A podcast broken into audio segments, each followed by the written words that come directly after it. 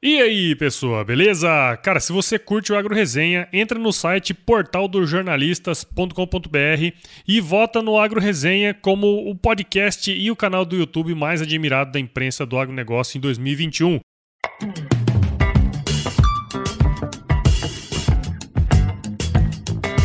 E aí, pessoa? Tudo beleza? Estamos começando mais um episódio do Agro Resenha e nessa semana eu tô aqui com a Olivia Camargo. Você sabia que eu nem sabia que seu sobrenome era Camargo? Eu tive que buscar no LinkedIn. Depois você me lembra o seu nome de novo. Bom, a Olivia, ela trabalha atualmente na empresa SenseFly, lá na Suíça, tá falando diretamente da Suíça, como serviço de atendimento ao consumidor. A Olivia é engenheira agrônoma pela Exalc e vai contar um pouquinho dessa saga dela aí até chegar à Suíça, né? O que eu não falei é que o nome dela de verdade mesmo é Palito, né?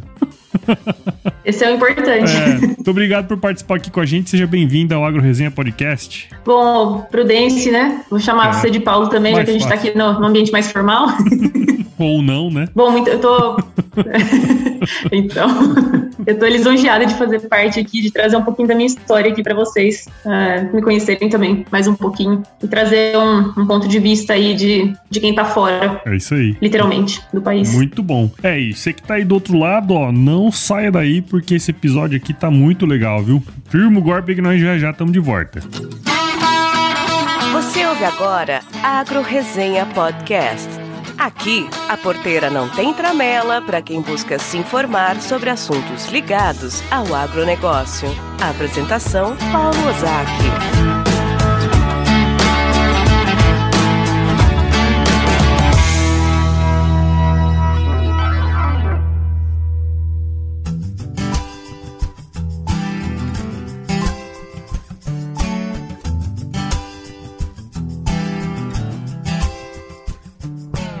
Bom, tô aqui de volta com a Olivia e o. Ah, vou chamar você de palito, pode ser? Tá mais em casa, né? Pode ser. e pra gente começar essa resenha aqui, ô Palito, tem como você contar um pouquinho da sua história aí pra gente? Bom, minha história começou em Campinas, né? Fui nascida e criada. Não podia estar mais longe da roça. Na verdade, podia, né? Em São Paulo, mas estava é. em Campinas. E, mas acho que assim a, a, paixão pela agricultura, por, pela pecuária em si, na verdade eu, eu era mais apaixonada por pecuária, né? Uhum. Começou, minha paixão começou com cavalos, minha vida inteira montei e acabou me levando para essa vida de agrônoma. Me apaixonei muito e decidi que era isso que eu queria para minha vida e já faz uns bons anos que eu tô aí na, na pista e nunca me arrependi. Saí de casa, fui para Exalc, uh, fiz agricultura, uh, engenharia agronômica na Exalc, acabei me especializando mais na parte de agricultura do que de pecuária de fato. Uhum. Também fui me apaixonando por, por agricultura ao longo da graduação. Fiz vários estágios, principalmente com experimentação, que foi, assim, despertou muito interesse para mim, muitos fatores e que você tem que levar em conta e você tem uma putz, você tem uma visão muito legal na parte de experimentação, você mexe com várias culturas e realmente foi assim muito despertou uma paixão mesmo que tá até hoje assim viva dentro de mim, sabe? Uhum. Aí no final da graduação, eu fiz estágio na Bayer, eu fiz seis meses no laboratório de fitopatologia com a, o monitoramento do, da resistência da ferrugem da soja à fungicida. Uhum. E no segundo semestre eu continuei na Bayer também, mas aí eu fui na parte de campo mesmo, na, no setor de fungicidas, que também continuei ali na soja e na ferrugem da soja. Sim. Mas sempre, sempre assim, também não exclusivamente na soja, também, também mexendo com algumas outras culturas. Aí ao final da graduação, eu acabei não, não ficando na Bayer, embora eu tivesse adorado ficar lá, eu já comecei a sentir uma certa limitação no quesito inglês. Uhum. Uh, tinham várias vagas, mas elas precisavam que você tivesse contato com pessoas do estrangeiro e a língua era de trabalho era inglês. Mas consegui um emprego na Plantec, uma empresa também no que trabalha com, com certificação de, de produtos agrícolas, a parte de testes e, enfim. Eu trabalhava mais na parte de eficiência para o registro. Uhum. E também sempre muito interessante. Eu tive a oportunidade também de trabalhar com diversas culturas, com diversas, diversos problemas, diversas doenças, pragas e afins. Tive a oportunidade de, de visitar bastante produtor, que para mim, de verdade, é sempre um prazer enorme. É sempre assim, você sempre acaba aprendendo muito mais do que do que ensinando, do que a própria né? Exalc é. Pudesse ensinar. Exatamente. Exatamente. Só que eu queria ir para frente, eu queria construir uma, uma carreira, queria ir crescer no, no mercado. E na Plantec eu não via muita possibilidade porque o meu chefe direto já era o dono da empresa. Então uhum. eu não tinha como, como crescer mais ali. Então eu acabei é, saindo da empresa comecei a procurar outras coisas na área também. Cheguei até a participar de um, de um programa de trainee da Yara. Fiquei entre os últimos seis de 3 mil pessoas. E o que me reprovou de novo foi inglês. então, aí, se a mensagem não tivesse clara ali, não é. tinha onde que mais, né? Não tinha outro jeito de esfregar na minha cara que eu precisava cuidar dessa deficiência aí. Sim. Então, eu comecei a me planejar e decidi ir para a Austrália aprender inglês. Legal. Fui para a Austrália, fiquei cinco meses, se eu não me engano, cinco ou seis meses é, só na aula de inglês mesmo. Uhum. Comecei a trabalhar lá como garçonete mesmo para conseguir me sustentar, que fora do Brasil a gente sabe, né, que não é tão fácil assim. A gente converter nosso realzinho em dólares suados. Suaves não tinha como. Exato. e aí, assim, ao mesmo tempo eu não queria estar tá perdendo tempo, né? Assim, lógico que todo trabalho é nobre, mas eu queria, não, eu não queria perder o pé da nossa área. Fiquei com medo de, de ir para o outro lado do mundo, começar a falar inglês e perder o pé da, da agricultura, que é a minha paixão. Uhum. Então comecei a ir atrás é, de qualquer coisa que eu pudesse que pudesse me conectar com isso lá na Austrália e acabei conhecendo uma incubadora de startups na área agrícola Onde em Melbourne, chama Sprout, Sprout X. Legal. E lá foi assim putz, é um ambiente muito legal. Assim, esse né? ambiente de startup, de mentes ousadas e, sabe, é um, um ambiente novo, mas assim, maravilhoso. Eu me envolvi com, na verdade, assim, é, a gente já sabe que o esquema é assim: você vai, trabalha, trabalha, trabalha, trabalha, aprende, aprende, aprende, aprende, mas é só isso que você vai conseguir. Aprendizado que todo mundo tem uma certa limitação ali é, na parte de investimento financeiro e tal.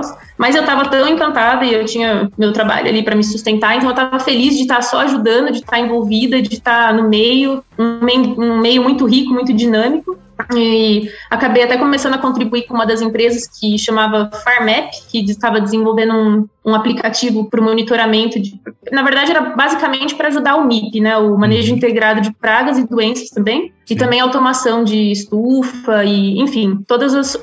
a instalação de sensores e coisas que, você, que podem te ajudar a controlar as variáveis do campo. Assim, muito, muito, muito interessante também. Eventualmente acabou não dando certo, porque o CEO da empresa ele teve que começar a ajudar algumas outras startups também a desenvolver os, os softwares deles mesmos. Então aí ele acabou que deixando esse o plano dele mesmo um pouquinho mais para frente. E aí, para mim, acabou não dando certo, não tive como acompanhar isso, então aí eu, a gente acabou indo para lados diferentes, mas ainda mantive contato com ele, de vez em quando pergunto como é que tá indo, e é, ainda acho super interessante, sabe? Sim. Legal. Foi realmente muito legal. E aí na, na Austrália também eu não queria fazer só o inglês, porque eu achava que também precisava ter mais alguma coisa adicionada aí no nosso currículo, né? Assim, não dá pra você falar que você ficou parado por dois anos fazendo inglês. Uhum. Então eu também comecei a fazer um curso voltado para International Trade, onde uh, você aprende mais ou menos o, o comércio internacional de, de mercadoria e também fiz um curso de Leadership and Management, que foi bem interessante, muito voltado para a parte organizacional das empresas e para a parte de liderança mesmo. Uhum. E foi muito interessante aprender isso, eh, a parte de liderança, né? Porque às vezes aprendendo liderança é o jeito que você aprende a seguir melhor as pessoas. É então, o mundo hoje em dia ensina todo mundo a ser líder, mas não ensina ninguém a seguir um líder. E essa, na verdade, foi uma, uma lição valiosa que eu, que eu tirei dali. Como seguir as pessoas eficientemente. Sim, sim. E aí, na Austrália não dava para continuar por questão de visto, ou eu ia continuar sendo eterna estudante, o que não, é, não seria de todo mal, mas eu tava sentindo. Não, até eu quero voltar de vez em quando. É, então.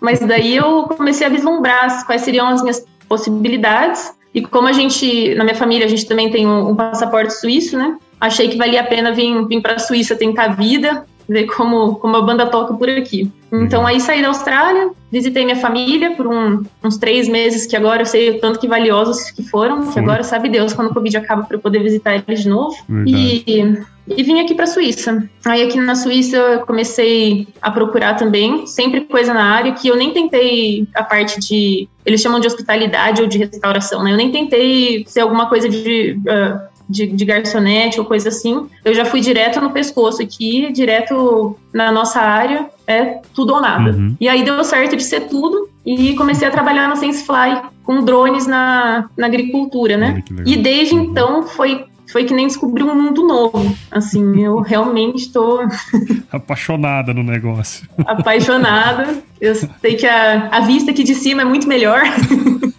Você consegue ver.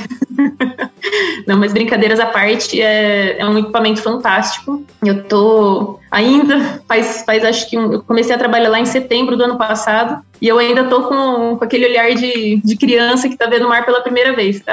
Ainda, Sim. depois de seis meses, eu ainda tô com essa mesma sensação, assim. É, todo dia eu aprendo coisa nova, a, as aplicações estão ainda sendo pesquisadas, mas eu tenho certeza que o potencial para ser explorado ainda não, não foi nem perto de descoberto, assim, na, na, na totalidade. Tem muita coisa ainda que, que dá para a gente descobrir, e já as coisas que foram descobertas já são extremamente úteis. É uma tecnologia fantástica mesmo. É. Já tem muita, muita gente, né, muito produtor, muita empresa utilizando é, as imagens de drone, né, para fazer algumas alguns monitoramentos, né? Algumas coisas nesse sentido, eu acho bem legal mesmo. Mas antes da gente entrar nesse aspecto mais relacionado à sua, à sua atividade atual, eu queria explorar um pouquinho é, algumas coisas que você comentou que, assim, tem muito a ver com o que eu falo aqui no Agro Resenha, sabe? Muitas vezes o pessoal manda, ou lá no Instagram, né? Às vezes a gente tá trocando uma ideia, o pessoal pergunta, ah, o que, que, você acha que eu deveria fazer, não sei o quê. Eu falo assim, ó, eu não sei o que, que você gosta, mas uma coisa que eu sei que você não pode deixar de ter é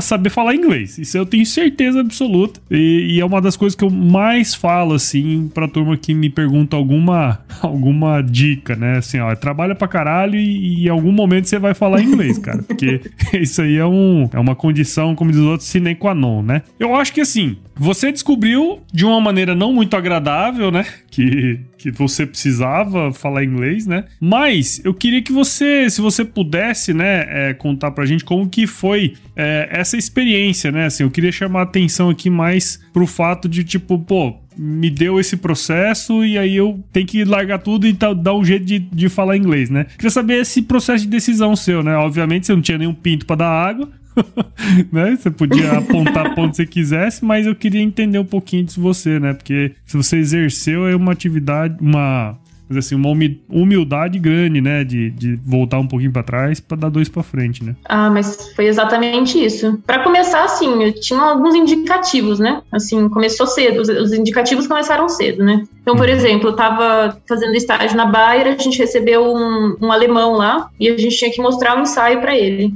A gente parecia maluco, todo mundo conversando assim, né? E era eu conversando assim, o, o, técnico da Bayer conversando assim, a gente não, não conseguia, tinha uma limitação muito grande na comunicação. Ó, pra vocês que não estão vendo ela falar aqui, ela tá fazendo mímica. Assim é mímica. Ah, é.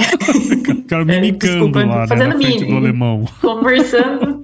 Exatamente. E o alemão mais perdido que segue um tiroteio, né? Porque você vai imaginando, a gente tá acostumado com mínimo, com mímica brasileiro, dá nó em pingo d'água, mas alemão, que são certinho e tal, ficou, não, não tá, ainda que era um alemão sacudido, ele conseguiu acompanhar ali uma coisa ou outra, mas começou aí o indicativo, né? E depois, assim, mesmo durante o, os estágios da Bayer, eu participei de algumas entrevistas, mantive contato com eles, é, mesmo quando eu estava na Plantec, apareceram algumas oportunidades também na Bayer, eu fiz alguns, algumas entrevistas, mas sempre assim, ah, você sabe falar inglês? Ah, eu sei, intermediário, né? Quando a gente não sabe direito, a gente é intermediário, mas é intermediário mais para cima, mais para baixo, não é ali no meio, né? Bem ou seja, intermediário mesmo, né? É, ou seja, a gente vai fazer uma mímica no fim do dia, né? Não, não tem o, Vai sobrar isso. Outro. Né?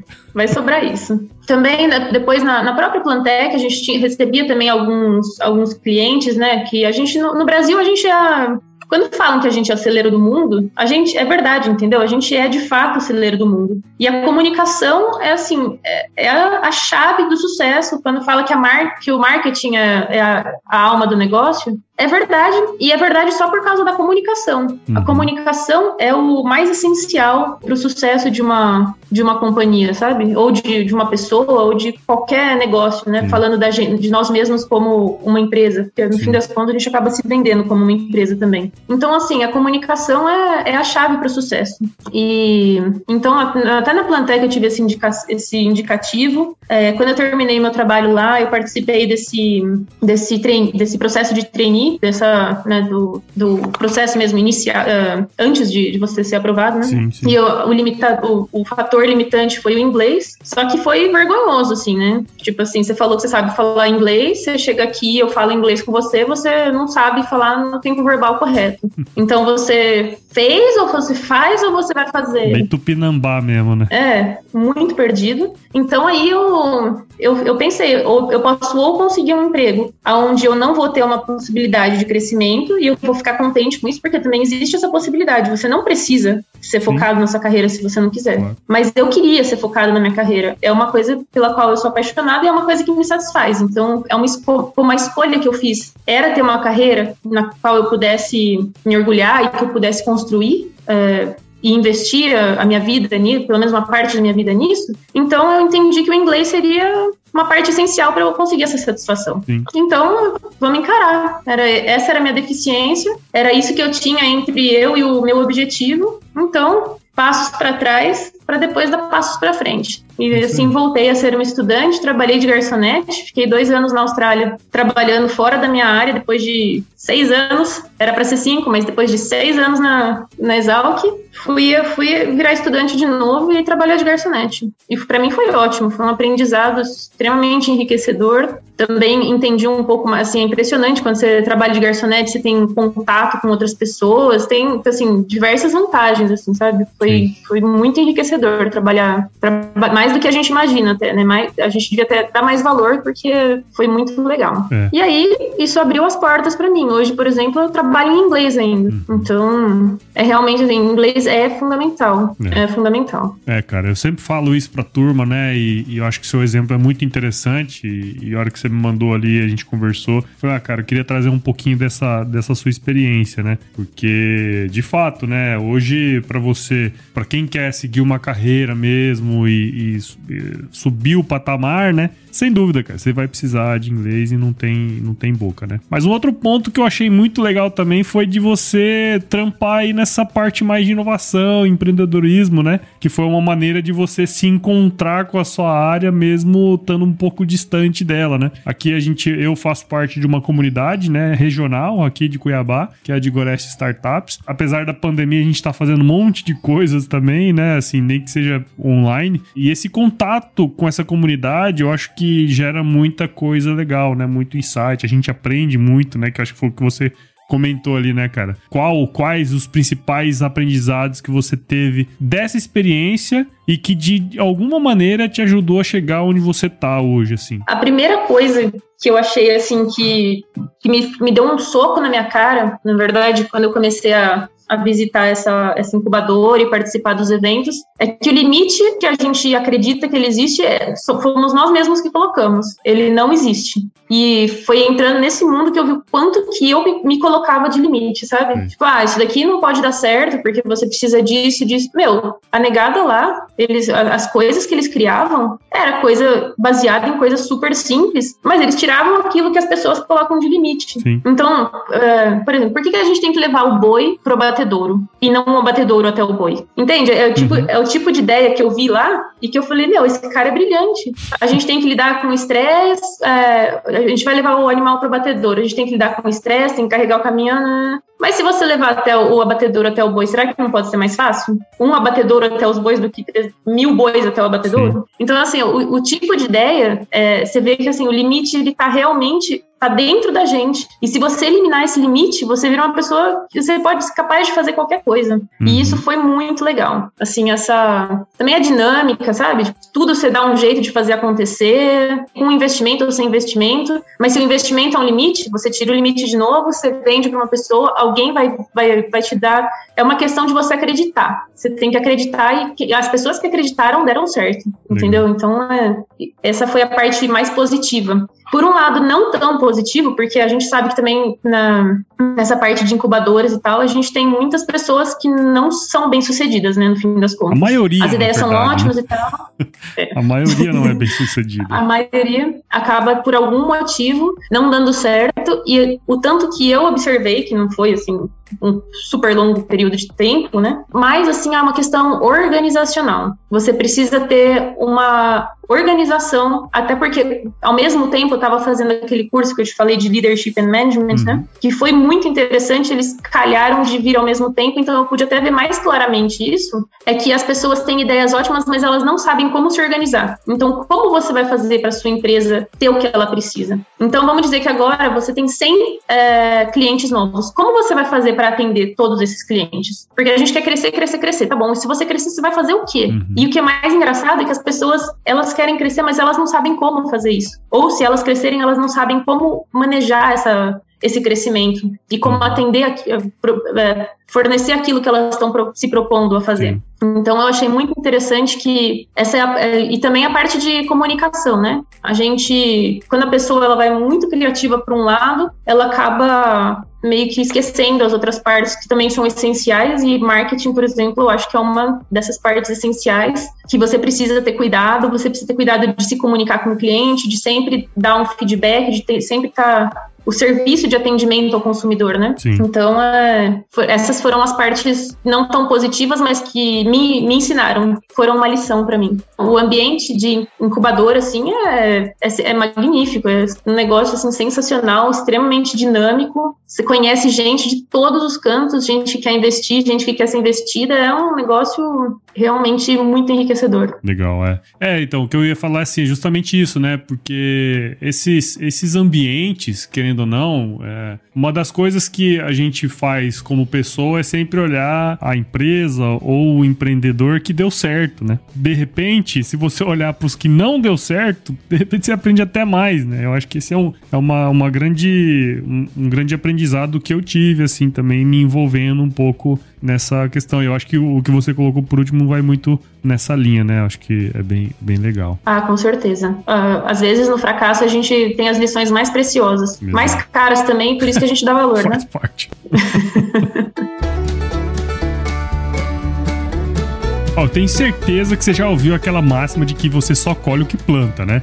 Esse ditado aí, além de servir para tudo na vida, também serve para semente que você escolhe plantar na sua roça, né, cara? Se baseando nos pilares tecnologia e inovação, qualidade e atendimento, os híbridos de milho e sorgo da Santa Helena Sementes, que faz parte do grupo AgroSéries, entrega resultados superiores no campo coisa de quem tá há mais de 35 anos trabalhando em prol do produtor, né? E olha que legal, se você tem interesse em saber mais sobre temas relacionados às culturas de milho e sorgo, a Santa Helena Sementes lançou um podcast semanal de perguntas e respostas chamado Santa Dica, trazendo especialistas que dão dicas técnicas aplicáveis ao campo. Saiba mais sobre a Santa Helena Sementes acessando santelenasementestudojunto.com.br e escute o podcast Santa Dica, que está disponível em todos os agregadores de podcasts e também em um site exclusivo, o santadica.santelenasementes.com.br.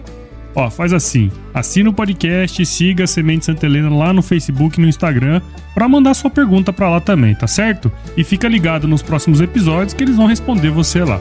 Recado dado, e agora vamos voltar para nossa resenha aqui.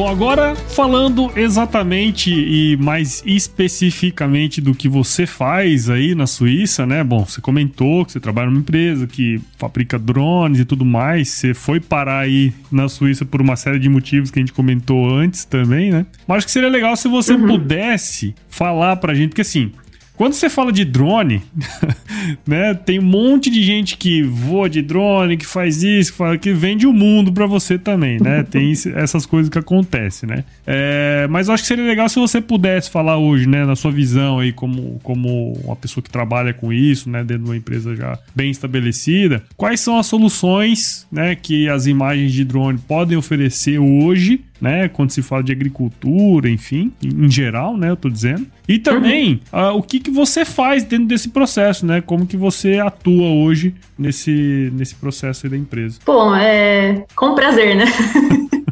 Com prazer. É, bom, para começar assim, né, o, o, drone ele não é assim super uma super inovação. A gente já tinha essa captura, né, assim aérea na agricultura e não só na agricultura, né? A gente pode estender para muitos outros mercados aqui. Para gente aqui o foco, né, mais mais agricultura. Então eu vou me ater ao, ao, nosso mercado aqui. A gente já tinha muito imaginamento por satélite, né? Uhum. O problema do satélite é que ele tem algumas limitações, assim, principalmente nuvem, né? Uhum. Aí no Brasil é complicado, você tem muita nuvem, você quer olhar a sua cultura, não dá, hoje tem uma nuvem ali. Então, é. dá uma atrapalhada. E aí, fora a nuvem, também tem a, a questão do, do tempo, né? O satélite, ele passa quando ele quer, não quando você quer. Agora, com o drone, não. O drone é você que escolhe, com nuvem ou sem nuvem, vai voar, vai, fazer, vai pegar a imagem, vai ver o que você precisa, vai coletar na hora que você precisa. Então, assim, é, é por isso que o drone hoje ele tem essa, essa vantagem aí comparado ao satélite. Uhum. Mas dizer que é novo, eu não, eu não estaria sendo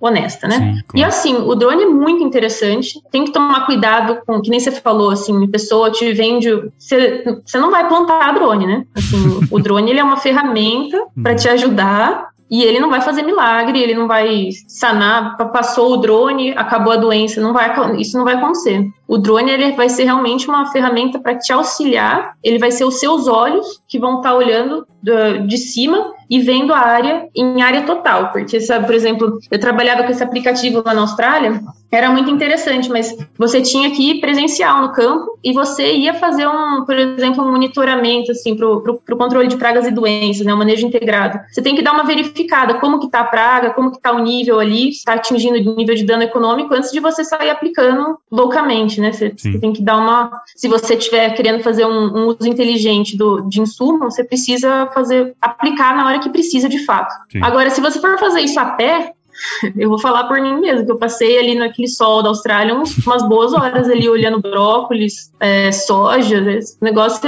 umas boas horas mesmo, assim. Então, cansa, é perigoso, lá tinha cobra. Com o drone, não. O drone, ele voa, ele tem as imagens multispectrais também, que vão pegar coisa que os nossos olhos não conseguem ver, que, por exemplo, é, é o quanto a planta está refletindo o, a radiação infravermelha ou o, o que eles chamam da borda de vermelho, né? Que já está ali no limite do visível. E aí você vai ter os índices que vão refletir mais ah, precisamente como que a cultura está lidando ali. Então, você vai ter os índices vegetativos, que eles estão relacionados a parâmetros da cultura, e isso vai te dar um indicativo mais preciso do que precisa ser feito. Então, essa é a parte legal do drone. Você vai voar. Quando você, por exemplo, vamos dizer, eu quero fazer uma aplicação de nitrogênio, mas eu não quero aplicar a mesma quantidade em área total, porque você sabe que vai haver uma perda. Uhum. Não é que você não vai ter nenhuma perda se você usar o drone, mas você vai saber aonde você vai distribuir melhor o nitrogênio, aqui vai ter uma resposta melhor, então vou conseguir uma produtividade maior aqui. Mas aqui, se eu aplicar mais, talvez eu não tenha tanta resposta, então melhor não melhor salvar aqui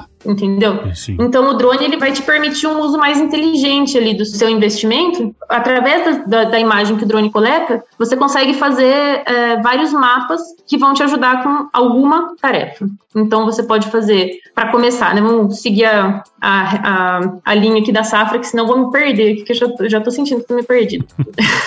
no começo da safra, vamos dizer, a gente quer dar uma ajeitada no terreno, a gente precisa analisar a topografia do terreno para a gente ter um manejo bom, um manejo adequado da, de irrigação, de água, ou de lixiviação, ou de erosão. Então, com o drone, você consegue fazer um, o que eles chamam de DSM, né, que é o Digital Surface Model. Então, você vai saber qual é a elevação do terreno e a melhor forma de manejar isso daí. Uhum. Você vai saber a orientação que você tem que fazer o seu plantio para evitar que você tenha a lixiviação, a erosão, enfim. Ou como você vai instalar a sua irrigação. Depois você vai fazer o plantio. Você quer verificar, eu posso fazer o plantio ou a, ou a área está meio contaminada ali com daninha? Então você vai passar o drone, você vai dar uma olhada se a área está limpa, se está ok. Se você precisar fazer uma aplicação de, de herbicida, vamos dizer, se você precisa fazer em área total, talvez você tenha uma área só que está infestada, você vai lá, faz uma aplicação localizada, que aliás hoje em dia é muito interessante, é, principalmente na cultura canavieira, eles já estão usando até o próprio drone para fazer aplicação localizada de herbicida. Sim. Que é muito legal. Soltando os tricogramas também. É, então,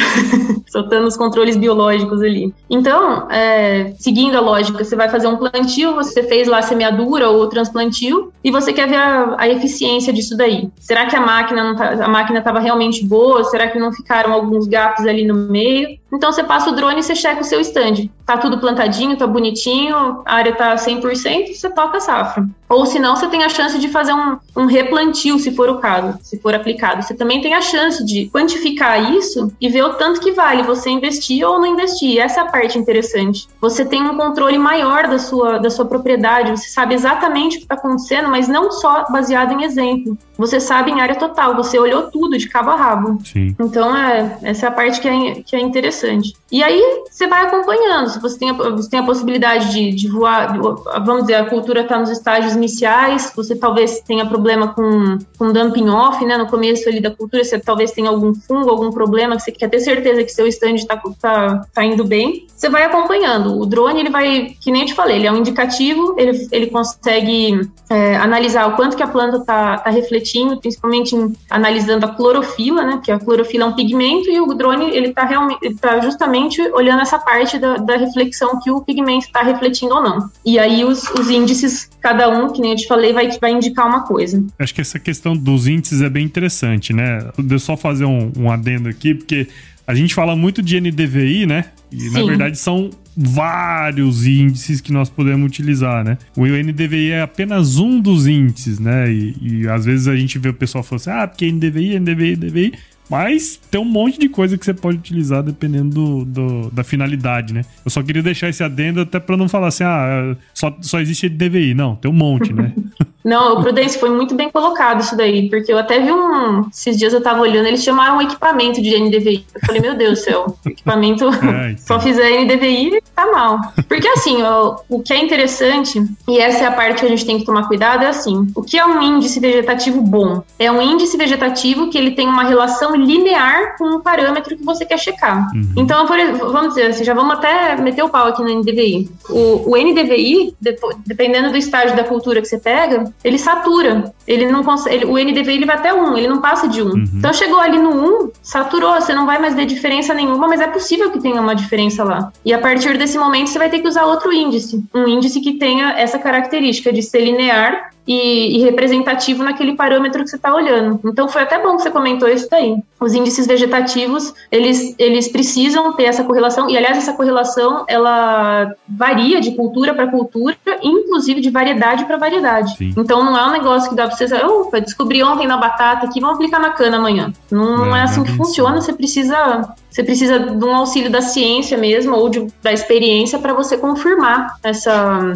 essa situação. O drone, ele vai te dar as imagens e quem vai fazer a análise é o, é o software e você mesmo. Então, o drone, ele não dispensa a expertise do agrônomo e o drone também não dispensa que você vá lá ver qual é o problema. O dia que você encontrar sua, no, uma reflexão não tão boa ali no meio da sua área, vai encontrar uma área, vamos dizer, amarelada. O que é a área amarelada? Você só vai saber se você for lá porque o que afeta a fotossíntese pode ser desde um fungo, um problema na raiz, ou um problema na, na parte aérea, ou pode ser um fator abiótico, um fator abiótico, a gente só vai saber mesmo indo até lá. A questão é que com o drone você vai direto no problema, você não vai ficar andando em zigue-zague na cultura para pegar os pontos né? aleatórios, né? A gente aprende, né? Andar em X, andar em Z. Você não Exato. precisa mais. Você vai direto, direto na jugular ali, mata o problema e, e é assim que a gente que a gente resolve. Eu acho que essa que é a grande, a grande coisa, assim, né? Porque, na verdade, você otimiza o tempo e você otimiza também o recurso, né? Pessoas e tudo mais, né? Eu acho que esse é, um, é uma grande vantagem, assim, de trabalhar quando você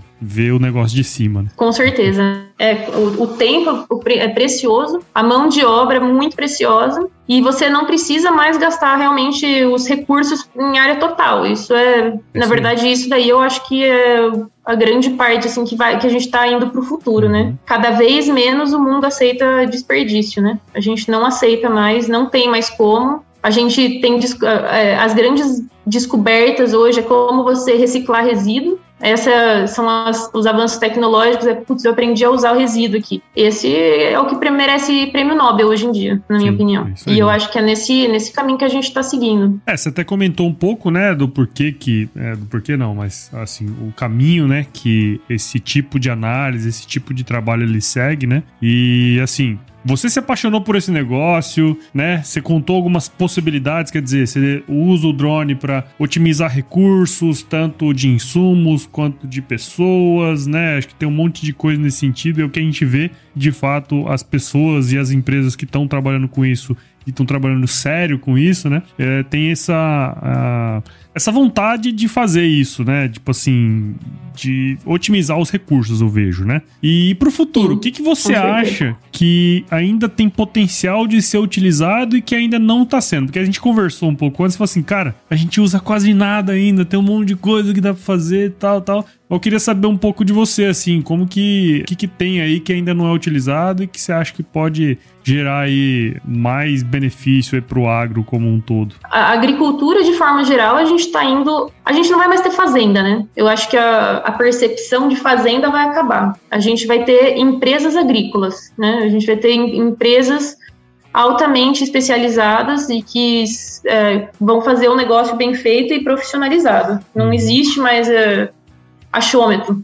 Eu acho que essa vai ser uma, um, um dos primeiros pontos do, do, que vai acontecer aí com a agricultura. Na verdade, eu já comecei a ver acontecendo isso daí. Eu já vi, principalmente na Austrália, eu vi muita muita família que estava lá na Austrália, como é um país mais novo, a referência deles é falar que eles já estão lá cinco gerações. Não, uhum. eu tô, sou cinco gerações de australiano aqui. E tinham muitos, muitos proprietários de, de, de terra lá que falavam: não, eu sou a quinta geração e estava vendendo a terra porque não conseguia levar para frente, porque estava na receita da família, meio que se recusava a, te, a, a, tecnificar, a profissionalizar e ser aberto à tecnologia e acabava não conseguindo levar adiante. Uhum. Então, quem não se tecnificar, quem não, não aprimorar o processo, quem não, não se negar a a inovação, em algum momento vai parar de ser rentável e o mercado vai, vai absorver, sabe? Então, eu acho que a primeira coisa vai ser ter um controle das variáveis que você tem na sua, na sua propriedade. Cada uhum. vez mais entender essas variáveis e controlar elas. Sim, sim. Eu, e eu, eu, vejo isso nem só uh, da parte de drone, mas também na parte, por exemplo, de sensores, sensor do solo, sensor, tem gente que tem até monitorado a cultura com câmera para ver como, como a cultura se desenvolve, para ter um entendimento melhor disso. Então, assim, as variáveis, elas estão tentando é, ser analisadas, compreendidas e, e devidamente é, manejadas, né? Uhum. Então esse eu acho que vai ser o futuro. E todas as tecnologias que são relacionadas a isso e que de alguma forma vão, vão auxiliar aí. É, eu acho também que, que nem eu te falei, a, a questão do, do, do, desperdício, né? Não vai mais existir desperdício, não vai mais existir você colocar um pouco a mais ali, porque você acha que tá, talvez na próxima safra vai, vai aproveitar. Eu acho que cada vez mais assim, ó, mais localizado, agricultura de precisão tem entrado, já faz tempo que começou, mas essa é a tendência, tá todo mundo puxando para agricultura de precisão e, e, eu acho que esse é o futuro. É você aplicar o que precisa, onde precisa, na quantidade que precisa. Então, eu acho que esse vai ser o, também o, a, a tendência, sabe? Claro, claro. É. E eu acho que de forma geral vai ser, vai ser essa parte de tecnificação, sabe, o Prudência? Vai ser a, a, parte de combinação de conhecimentos. Acho que acho que a gente até chegou a conversar disso há um tempo atrás, a questão da multidisciplinaridade, né? Exato. Essa, o profissional ele vai ficar cada vez mais, é, mais multidisciplinar. Ele precisa entender o todo ao invés de entender só uma parte do processo. E isso faz parte, aliás, de você ser mais eficiente. Porque se você, você pode ser muito eficiente num processo só, e isso vai acarretar más consequências para a próxima parte do processo. Então você precisa entender o processo como um todo, porque uma parte pode ajudar a outra, e aí a gente tem a, a famosa simbiose. É. o entendimento do sistema, né? O, o, sistema de produção como um todo, né? A gente, é, se a gente parar e voltar no passado, né? Os antigos eles tinham esse conhecimento do sistema, né? Não, não, dizendo que era melhor ou pior, mas eles tinham conhecimento do sistema. E à medida que o tempo foi passando, foi havendo uma especialização, né? Em alguns pontos específicos. Uhum. E nós, como técnicos, antigamente, quando você saía da, da universidade, você tinha uma noção do sistema. Hoje, como técnico, a hora que a gente sai da, da, da faculdade, a gente tem um conhecimento específico, né? E a hora que a gente vai pro campo, a gente percebe muito isso. É, a hora que você precisa entender o sistema para dar de fato uma solução viável viável e, e rentável para o seu cliente, para o seu produtor e tudo mais, é, tem uma dificuldade muito grande, né? E, e o profissional que consegue chegar e, e ter essa noção, né? É, a gente tava falando de drone, agora não estamos falando disso, né? Mas acho que o drone vai, é, é uma das coisas que pode possibilitar que isso aconteça, né? Para você tentar enxergar o sistema como um todo e não só algum ponto específico. Acho que é, é isso que eu queria falar, na verdade. Não, mas é, é, é, é uma análise perfeita para mim. É exatamente isso que eu penso. É, você entender o sistema inteiro é o, é o, que permite com que você aumente a, a eficiência do sistema inteiro. É, é, simples assim. Se você, se você souber muito de uma etapa, você vai otimizar ao máximo essa etapa e talvez o sistema continue ineficiente porque não era ali que, que, que era o gargalo. Exato. Então, eu concordo com você que a gente precisa entender de fato o sistema inteiro se você quiser melhorar o sistema inteiro. Claro. É... Olá, tô aqui com um recado para você. O Agro Resenha Podcast está lançando uma série especial chamada O Agro é Rock, em parceria com a Toyota. E eu vou conhecer uma série de produtores com oferecimento da nova Hilux 2021. A Hilux é líder de mercado no segmento de picapes médias desde o final de 2016, segundo a Fenabrave. E agora está lançando a nova Hilux 2021. Esse novo modelo tem uma série de novidades que não cabem aqui nesse primeiro recado, mas eu vou contar algumas coisas para vocês. Como parte do compromisso da Toyota com a segurança, a nova Hilux 2021 traz o pacote Toyota Safety Sense, que inclui controle adaptativo de velocidade de cruzeiro, assistente de pré-colisão e sistema de alerta de mudança de faixa. A performance, que já era boa, também mudou. O motor a diesel passou por uma recalibração, aumentando sua potência para 204 cavalos a mais potente da categoria de motores com 4 cilindros, e mesmo com mais potência, ela ficou mais econômica. Meu, economia e potência ao mesmo tempo, isso é perfeito, cara. O torque, que já era bom, aumentou para 500 nanômetros. Isso quer dizer o quê? Que entrega uma performance de 50,9 kg força a 2.800 RPM. Isso me parece muito, não sei para você. Tá curioso para conhecer a nova Hilux 2021? Então vá na concessionária Toyota mais próxima de você e faça um test drive. Ou então, entre no site toyota.com.br e monte sua nova Hilux 2021. Hilux, nada detém seu próximo passo. Agora vamos voltar para nossa resenha.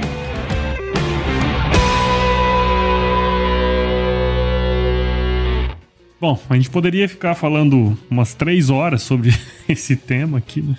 Podemos, tá Mas... com tempo. Infelizmente temos uma limitação aqui de tempo, não que isso seja um problema.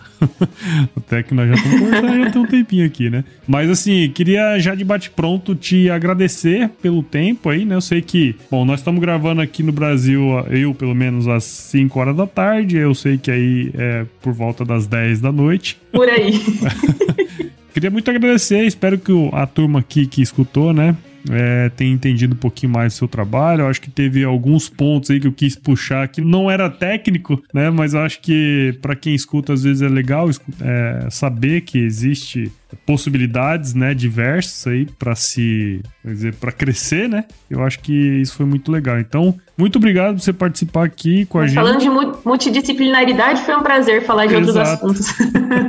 então, eu já queria te agradecer e parabéns pelo seu trabalho, viu? Muito obrigada, Prudência. Muito obrigada mesmo. Foi um prazer estar aqui, uma honra. Estou muito feliz aí. Espero que as pessoas que escutarem, escutaram consigam levar alguma mensagem positiva disso aí. Ah, com certeza. Isso aí vai ser muito legal. O pessoal vai escutar e vai, vai tirar muito insight, né? E para a galera que quiser te acompanhar, saber um pouco mais sobre você, como que uh, pode encontrar? Bom, eu não estou querendo puxar sardinha para minha empresa não, mas aqui essa vai ser a parte, a, a forma mais fácil até o momento. Vocês podem entrar no site da SenseFly, e lá vai ter, a gente tem uma, uma parte que é voltada exclusivamente para educação, e lá você vai encontrar muitos materiais interessantes sobre drone na agricultura, que é pr praticamente o, o, principal trabalho que eu estou desenvolvendo agora. E, na verdade, os, os, materiais excelentes vocês vão encontrar lá, por enquanto, não foi eu que criei, mas é onde eu tirei o meu aprendizado. E se quiser me contactar também, sintam-se livres para escrever para mim. É, vocês podem entrar no suporte da empresa e mandar um e-mail que vai vir para mim.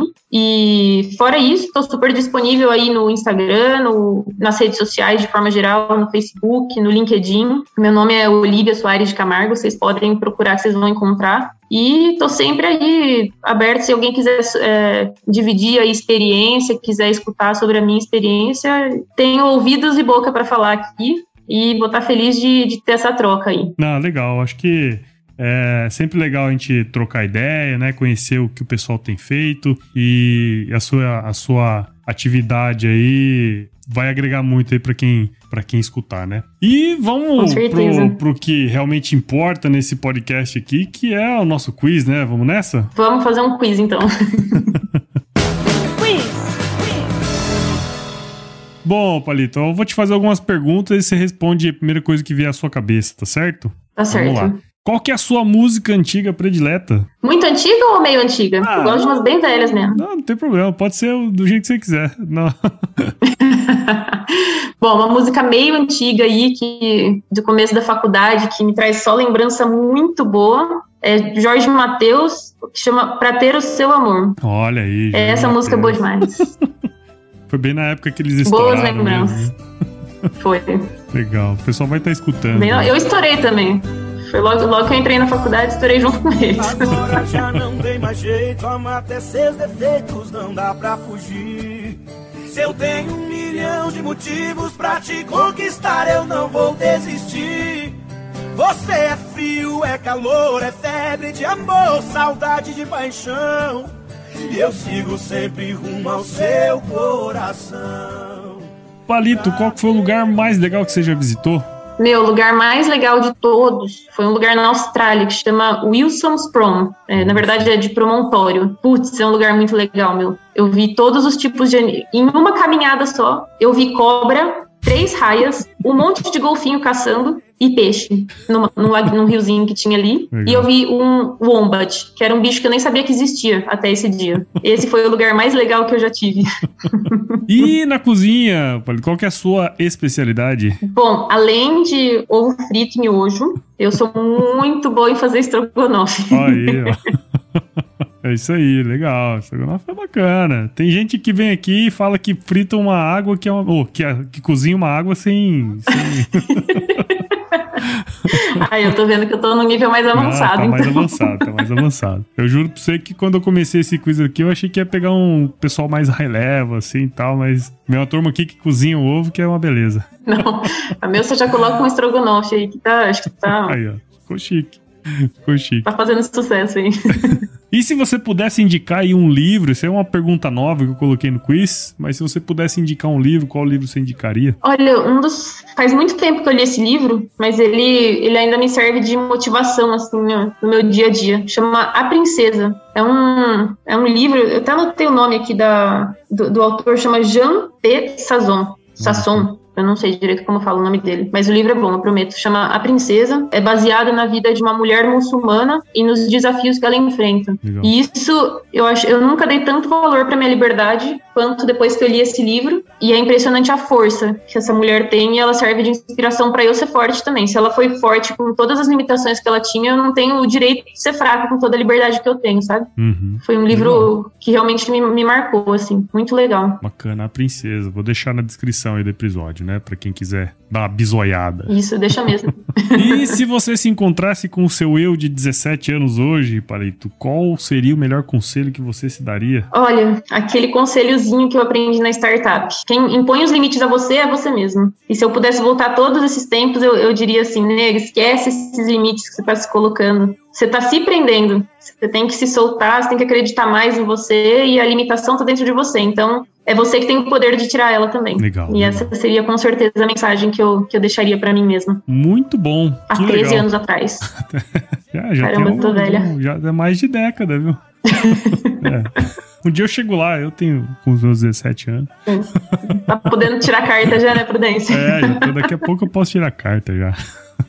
Mas bacana, Palito. Acho que foi uma baita história aí. E antes da gente ir por finalmente aqui, né? Eu queria ver com você. Você tem no seu hábito escutar podcasts assim? Ou, ou um hábito que você não colocou na sua vida? Escuto menos do que eu gostaria, viu, Prudência? Vou ser sincera com você. Eu escuto, às vezes, quando eu tô fazendo ali uma, um jantarzinho, um estrogonofe, né? Tô fazendo estrogonofe, eu coloco um podcast para escutar. Que nem eu te falei, teve um aí que você, que você fez aí do Como Fazer Amigos e Influenciar Pessoas, que foi um desses que a gente escuta e que fica marcado mesmo, sabe? Legal. Então, é, eu, é, eu realmente escuto menos do que eu gostaria, porque eu, eu, eu vejo quanto, quão enriquecedor é e quanto de variedade de informação que a gente tem. É, e isso que eu achei legal, na verdade, do seu, do seu podcast, né? Que eu, você até estava falando que a gente se desviou um pouco do assunto, mas eu acho que é exatamente essa vantagem, a, é a variedade de assuntos que você traz que, que enriquecem a gente e ajuda a gente a ser um, um profissional mais abrangente do que mais localizado. Então, é... E a liberdade, né, de você poder fazer isso, né? Se fosse em qualquer outro lugar, não dava, né? Exato. Eu, eu pergunto isso porque, assim, sempre quando alguém me fala assim, ah, como que você pode ajudar o Agro Resenha? Eu falo assim, ó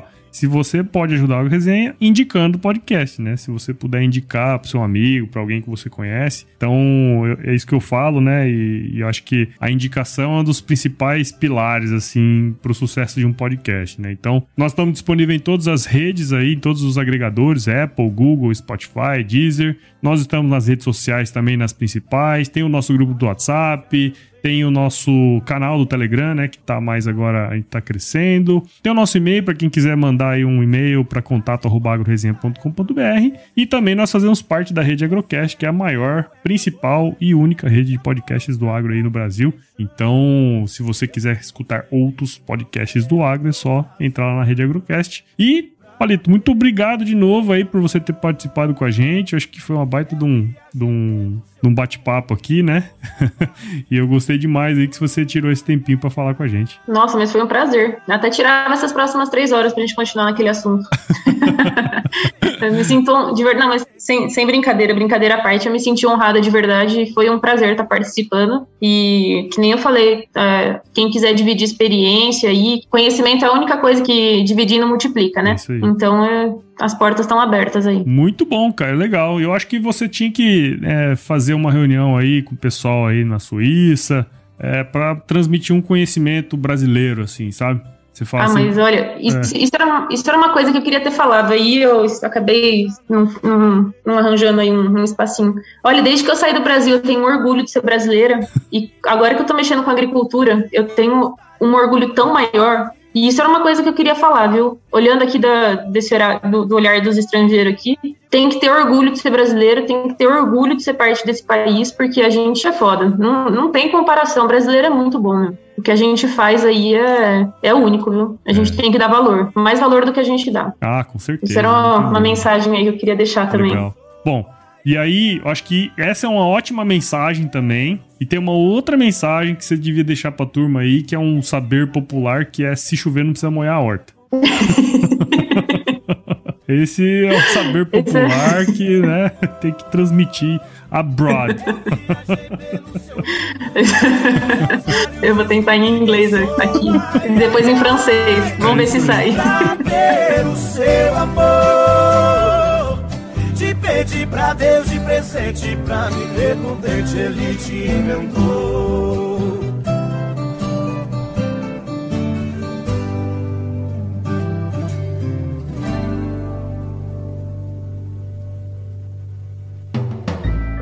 Mais um produto com a edição Senhor A.